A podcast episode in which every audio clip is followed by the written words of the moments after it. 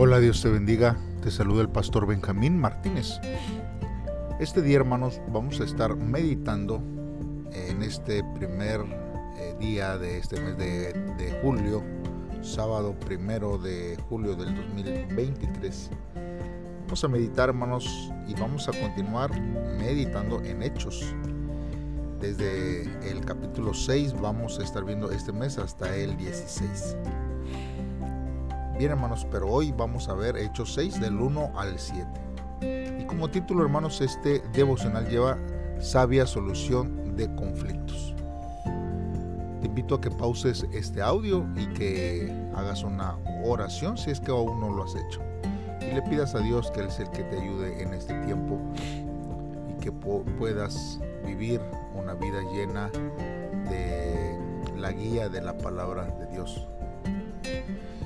Si ya lo has hecho así, entonces acompáñame a escuchar lo que la palabra de Dios dice para nuestras vidas. La palabra de Dios dice así. Hechos capítulo 6 El número de seguidores de Jesús aumentaba más y más. Pero en esa época, los seguidores judíos que hablaban griego se quejaban de los seguidores judíos que hablaban arameo decían que sus viudas no estaban recibiendo la ayuda diaria que les correspondía. Los doce apóstoles llamaron a todo el grupo de seguidores y les dijeron, no es correcto que nosotros descuidemos la enseñanza de la palabra de Dios por estar administrando la ayuda diaria. Entonces, hermanos, elijan de entre ustedes a siete hombres de toda su confianza. Ellos deben tener mucha sabiduría y estar llenos del Espíritu Santo nosotros les encargaremos ese trabajo. Así podremos dedicar nuestro tiempo a orar y a enseñar la palabra de Dios. A todo el grupo le gustó la idea.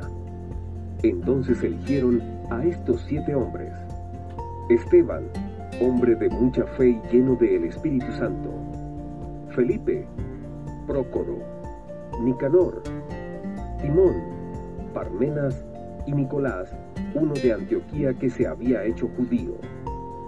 Ellos les presentaron los siete hombres a los apóstoles, quienes oraron por los recién elegidos y les impusieron las manos. La palabra de Dios se difundía más y más.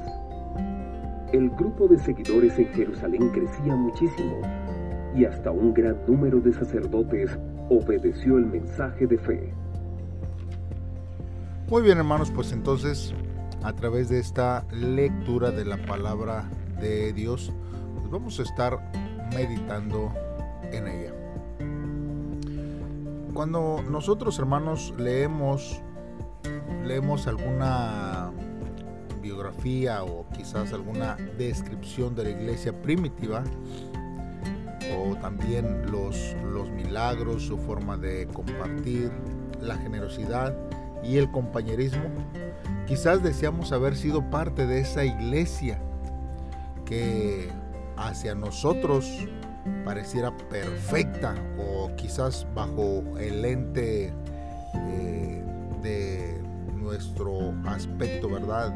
Uno de, decir, la, la, iglesia primitiva era perfecta, sin defectos, todo tenían en común, pero en, realidad, hermanos, la iglesia primitiva tuvo también problemas muy similares, hermanos, a las que tenemos hoy. Debemos de entender, hermanos, que ninguna iglesia ha sido ni será perfecta hasta que Cristo y su iglesia se unan en una segunda venida.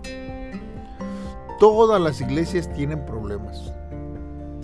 Si los inconvenientes de nuestra iglesia nos desaniman, pues entonces preguntémonos, ¿me permitirá una iglesia perfecta ser su miembro?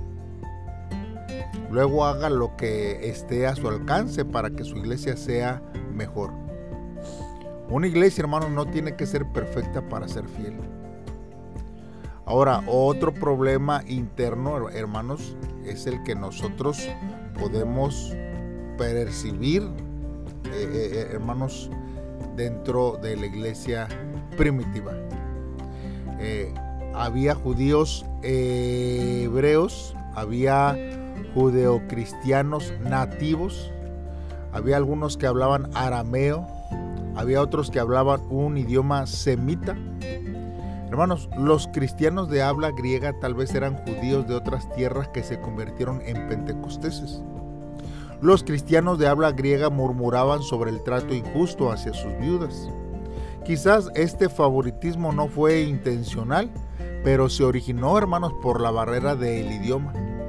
Entonces, para resolver el problema, los apóstoles buscaron siete hombres respetados de habla griega que se encargaran del plan de distribución de alimentos. Esto, hermanos, puso punto final al problema y permitió a los apóstoles concentrarse en su ministerio de la enseñanza y de la predicación de las buenas nuevas acerca de nuestro Señor Jesucristo. Ahora, la, Biblia este, menciona aquí que estaban los doce. Y estos dos hermanos, recordemos que son los once discípulos, a excepción de Judas, ¿verdad? Y el que ya habíamos visto que se había elegido, que era Matías, eh, para poder ocupar el lugar de Judas Iscariote. Vemos que a, a medida, hermanos, que la iglesia primitiva crecía en tamaño, sus necesidades también aumentaban. Cuando una iglesia crece, hermanos, eh, es necesario, hermanos, poder entender que hay necesidades que crecen de la misma forma.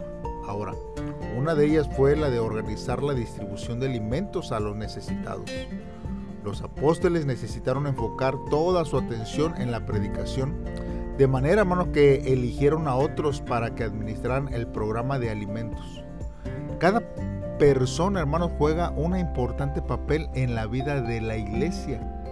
Nosotros necesitamos entender que usted y yo somos importantes, somos clave, hermanos, en el crecimiento de la iglesia. Nadie pasa desapercibido, nadie está de menos ni de más. Entonces nosotros necesitamos entender que somos importantes en el aspecto de la iglesia. Si usted, hermanos, está en una posición de liderazgo y tiene demasiada responsabilidad, debe también de determinar las habilidades que Dios le ha dado, así como también las prioridades, y luego busque la ayuda de otros. Pero si no es líder, tiene dones que Dios puede usarlos en diversos aspectos del ministerio de la iglesia. Y esos aspectos, hermanos, tiene usted que desarrollarlos en la iglesia. La palabra de Dios dice que Dios da dones, hermanos, para la edificación de la iglesia. Hay veces que nosotros pensamos que esos dones son para ayuda a los inconversos, pero no es así, hermanos. La palabra de Dios nos habla y nos dice que esos dones, hermanos, son para la edificación de la iglesia. Entonces, hermanos, Usted y yo debemos de ofrecer estos dones al servicio del Señor y para que la iglesia crezca, hermanos, en, en una armonía. Ahora, hermanos, nosotros debemos de entender que esta tarea administrativa, hermanos, eh, de ayudar a las, a las viudas, hermanos, no se tomó a la ligera. Mire, hubo requerimientos para que los hombres se encargaran del programa de alimentación. Fíjese usted, eran hombres que fuesen de buen testimonio y llenos del Espíritu Santo y de sabiduría. Los trabajos que requieren responsabilidad y trato con personas necesitan líderes con estas cualidades. Nosotros debemos buscar los que son espiritualmente maduros y sabios para dirigir hoy nuestra iglesia. Por eso, hermanos, hay veces que decimos, no, pues a este ministerio o para este grupo, pues quien, quien sea. No, hermanos. Hay veces que, podemos nosotros sorprendernos, ¿verdad? De, de las características, hermanos, aún para servir las mesas, aún para repartir los alimentos que se requerían en la iglesia primitiva.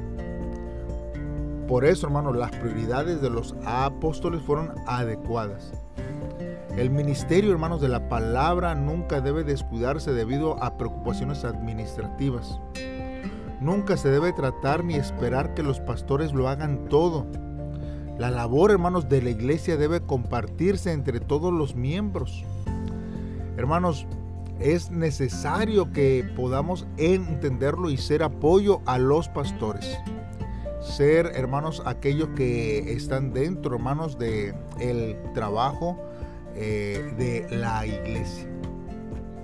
Hermanos, el liderazgo espiritual, hermanos, pudiera ser que algunos los consideraran como un negocio muy serio. Y es que es así. No debe de tomarse a la ligera, ya sea por la iglesia o por sus líderes. Porque en la iglesia primitiva los apóstoles ordenaron o comisionaron, hermanos, eh, a, los escogidos, o sea, a los que ya habían separado en oración, hermanos, y aparte hubo imposición de manos. Imponer las manos sobre alguien, hermanos, en la práctica judía antigua, simbolizaba apartar a una persona para que cumpliera un servicio especial. Nosotros, por ejemplo, vemos en el libro de números, capítulo 27, versículo 23, que dice que llegó Moisés y puso sus manos sobre la cabeza de Josué y le dio el mando tal como el Señor lo había ordenado por medio de Moisés. Nosotros vemos también en el libro de Deuteronomio capítulo 34, 9, que dice, entonces Josué, hijo de Nun, se llenó de espíritu de sabiduría porque Moisés había puesto sus manos sobre él. Los israelitas lo escucharon a él e hicieron lo que el Señor le había mandado a Moisés. Así que nosotros vemos, hermanos, que esta era una, una práctica que ellos hacían. Entonces, hermanos, el imponer manos, hermanos, este, es algo importante que ellos, hermanos, eh, hicieron bajo una responsabilidad importante. Ninguna responsabilidad, hermanos, dentro del trabajo de Dios, dentro de la iglesia, es, este, es menos que otra. Así que cuando Dios nos llame a servir, hagámoslo con gozo, con alegría, sabiendo, hermanos, que servimos a un Dios vivo. Nosotros entendemos claramente, hermanos, que Jesús dio a los apóstoles que debían ser testigos primero en Jerusalén. Y en poco tiempo, hermanos, su mensaje comenzó a infiltrarse en la ciudad entera y en todos los niveles sociales. Inclusive, hermanos, algunos sacerdotes se convirtieron. Y ellos, aunque estaban yendo en, en contra de las directivas del concilio judío y poniendo en peligro su posición, ellos sabían que estaban haciendo lo correcto. Nosotros también, hermanos, necesitamos entender que nuestra vida, hermanos, también eh, es importante y que es mejor servir a Dios y obedecer a Dios antes que a los hombres. ¿Usted qué piensa? Yo espero que usted piense de la misma forma y encamine su vida para servir a Dios en todo tiempo. La palabra de, Dios, hermanos, se, propagaba como ondas en un estanque, donde está el centro, hermanos, y desde ese centro único, cada uno tocando la próxima con mayor amplitud y alcance. Incluso, hermanos, hoy el Evangelio se difunde así. Usted no tiene que cambiar el mundo de forma aislada, individual, personal Usted sabe que usted tiene que sentirse parte de esa onda, tocando a los que están cerca de usted, quienes a su vez harán lo mismo hasta que todos sientan el movimiento.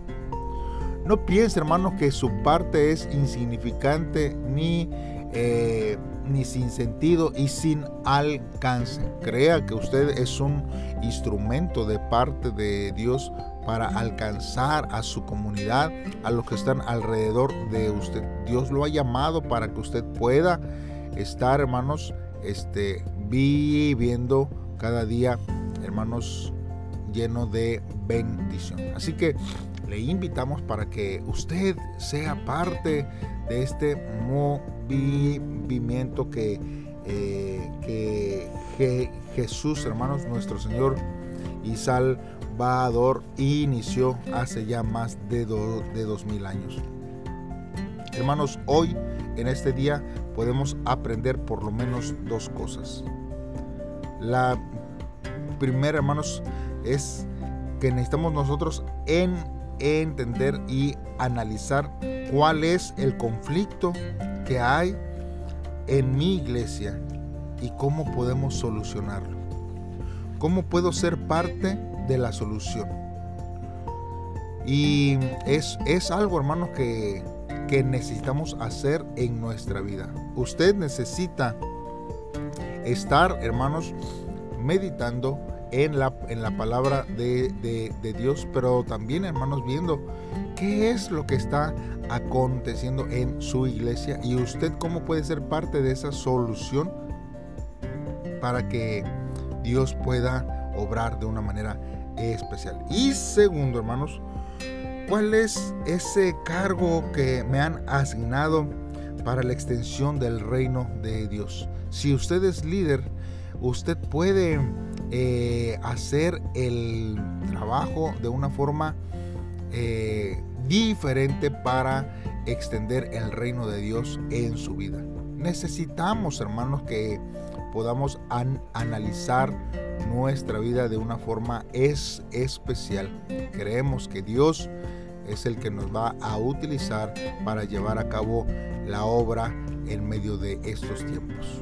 Te invito a que hagamos una oración y le pidamos a Dios su guía en este tiempo para que para que él se mueva. Ah, pero si tú no eres líder, no creas que eh, no es necesario que no hagas algo.